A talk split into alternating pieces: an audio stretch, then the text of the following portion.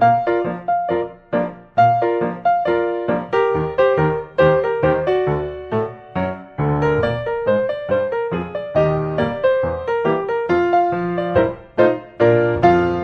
欢迎所有听众朋友收听今天的《详说想说》，教您说话不难听。这个节目呢，除了教您说话不难听之外，还可以增加您生活当中各种人际关系哦。那在上一节节目当中，我们谈到说错话该怎么办，那就先想想看为什么会说错话。人非圣贤，孰能无过？总是会有说错话的时候嘛。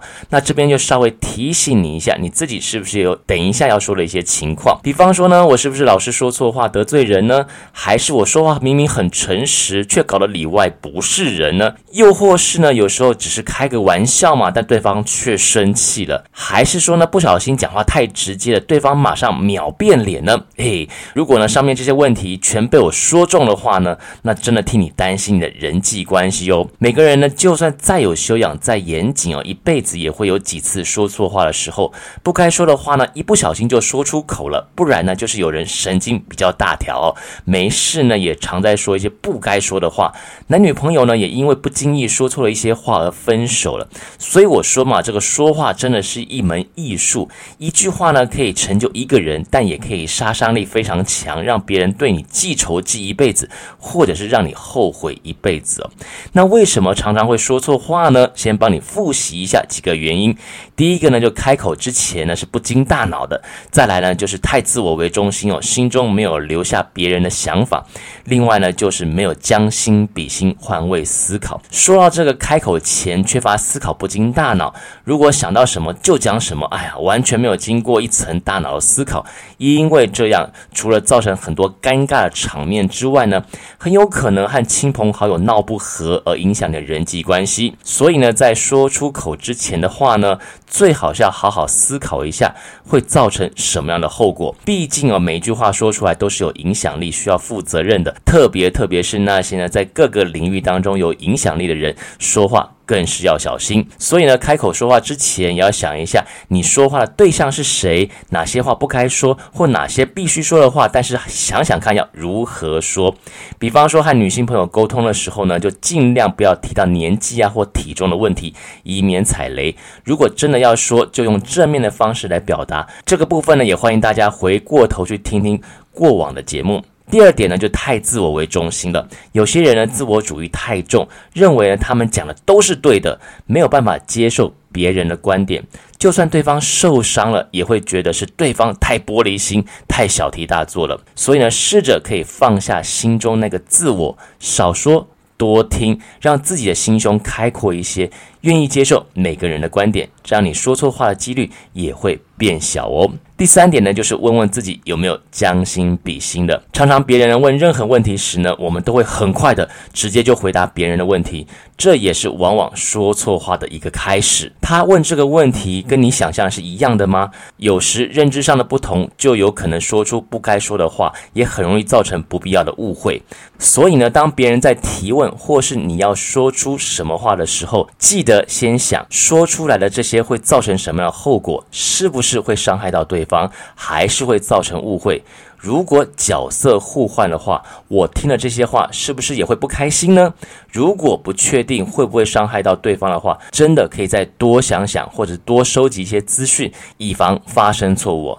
举个例子好了，就一位上司呢在臭骂员工啊，他就说：“你会不会吃饭呢？连你这样没有用的人，我们都采用了，我们的人事部也太没有用吧？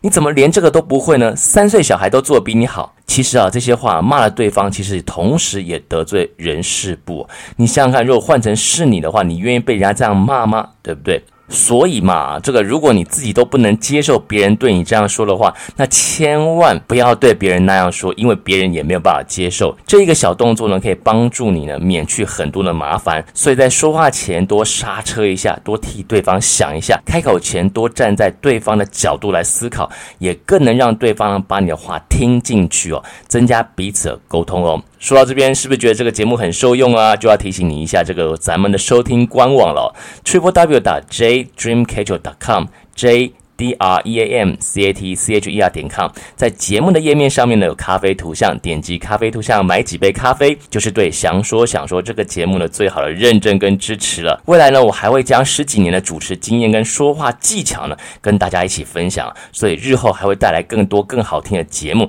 让你说话更有魅力，更好听。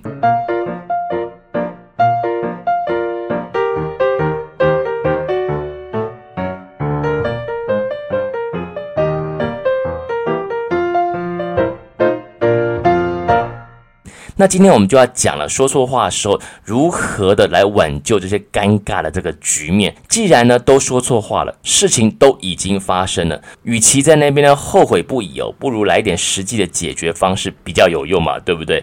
以下呢有些小技巧，马上告诉你啊。第一个就是承认错误，先道歉。当你意识到自己说错话的时候，代表你自己已经知道。自己的不对了，这个时候呢，就赶紧承认错误吧。与其在那边猜想啊，应该没有什么啦，哈，对方可能应该不会太在乎啦，但心中还是怪怪的。如果你已经这样想，有点疑虑的话呢，建议你哦，不如先抓住主导权，勇敢承认自己的错误。第一时间道歉，其实也是危机公关的处理的首要更重要的步骤哦。先道歉，一方面啊，对方觉得没有什么，还会觉得你很细心，在乎他的感受比自己还来得多。第二呢，就算他真的因此不开心，反而觉得你很负责任，肯为自己说错话而道歉，不会爱面子哦。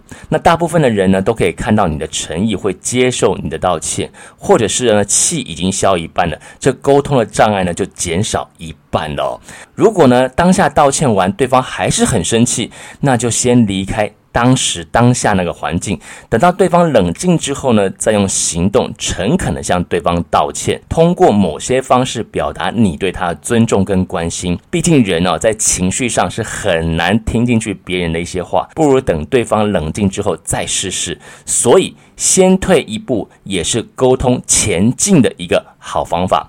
那因为人在情绪上呢，根本听不进去一些理性的解释，这个时候呢，你可以先好好的安抚他的情绪。简单来。说，就先诚恳的道歉。过一两天之后，等到对方冷静了，再来好好跟他说为何当时你会那样讲，对方才会比较听得进去你的解释哦。第二点。不要再找借口了。仔细想想看啊，当你的另外一半或朋友犯错时，还不断给自己找借口的那个样子，哎呀，就是错不在己啊，都是别人的错啊，这样是不是让人越听越生气呢？明明就已经犯错，还死不承认，疯狂找借口，你是要怎么样啊？对不对？一副呢没有要负责的样子，非常不负责任，没有诚意。